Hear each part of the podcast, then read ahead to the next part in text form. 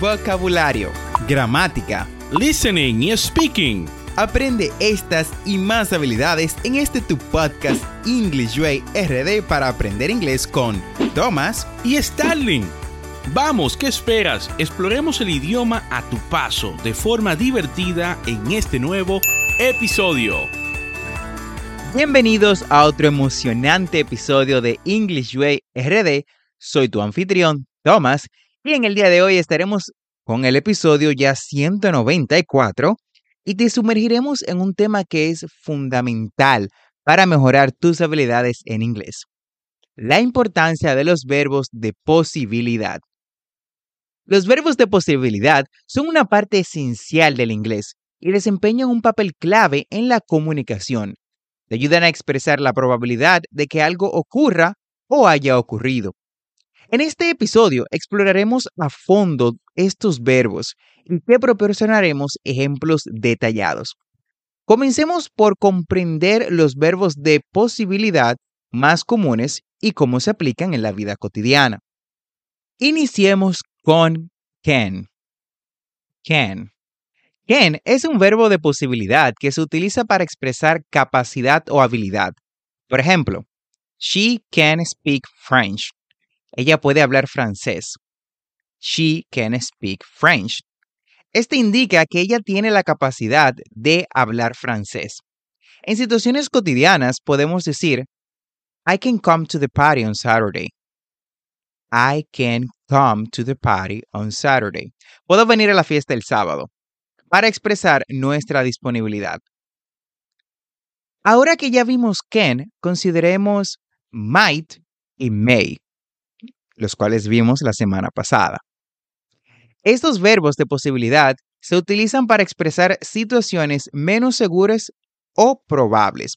Por ejemplo, it might rain tomorrow. Podría llover mañana. It might rain tomorrow. Sugiere una probabilidad moderada de lluvia. Mientras que he may have forgotten our meeting, él podría haber olvidado nuestra reunión implica que existe una posibilidad de que él haya olvidado la reunión. He may have forgotten our meeting. Continuemos con could. Could. Este verbo se utiliza para indicar una posibilidad, aunque sea baja o remota. Por ejemplo, I could win the lottery someday. Podría ganar la lotería algún día. I could win the lottery someday. Sugiere una posibilidad, pero reconocemos que es poco probable. Ahora hablemos de cómo conjugamos estos verbos en diferentes tiempos verbales. Esto es crucial para comunicarse efectivamente en inglés. En el presente utilizamos los verbos can y may para expresar posibilidades actuales. Por ejemplo, she can come to the party tonight. Ella puede venir a la fiesta esta noche. She can come to the party tonight. Esto indica una posibilidad en el presente, mientras que it may snow today. Podría nevar hoy. It may snow today. Sugiere una posibilidad actual de nieve. En el pasado, might have y may have se utilizan para expresar posibilidades pasadas. Por ejemplo, He might have forgotten his keys. He might have forgotten his keys. Él podría haber olvidado sus llaves. Indica una posibilidad pasada de olvidar obviamente las llaves. En el futuro, will y might se utilizan para expresar probabilidades futuras. Por ejemplo, it will rain tomorrow. Mañana lloverá. It will rain tomorrow. Indica una posibilidad futura segura, mientras que It might snow next week. It might snow next week.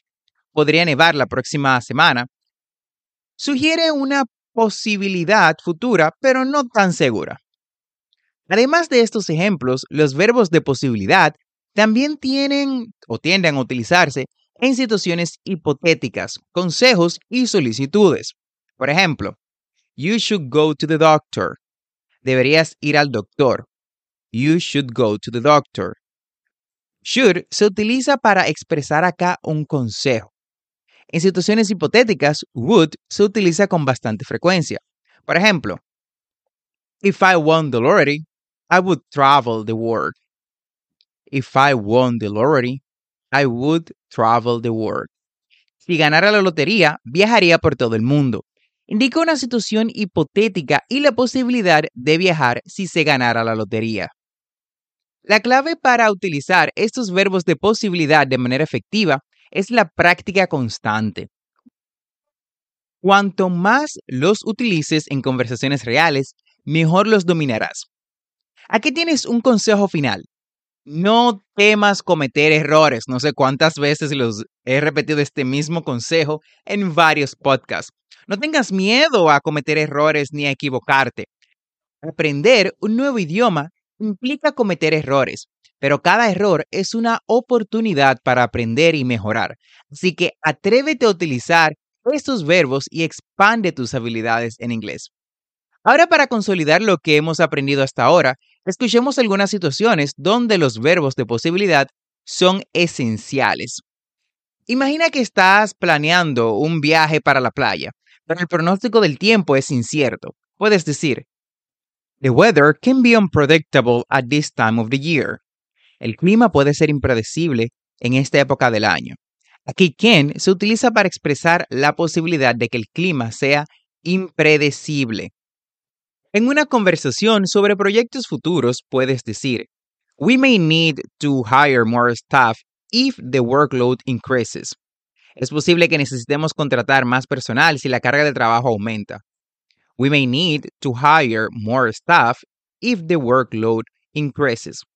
Aquí may se utiliza para expresar la posibilidad de contratar más, más personal perdón, en el futuro debido a que es muy probable que la carga de trabajo aumente. Y en una situación hipotética puedes preguntar, What would you do if you won a million dollars? Ah, desearía que no fuera una situación hipotética. ¿Qué harías si ganas un millón de dólares? What would you do if you won a million dollars?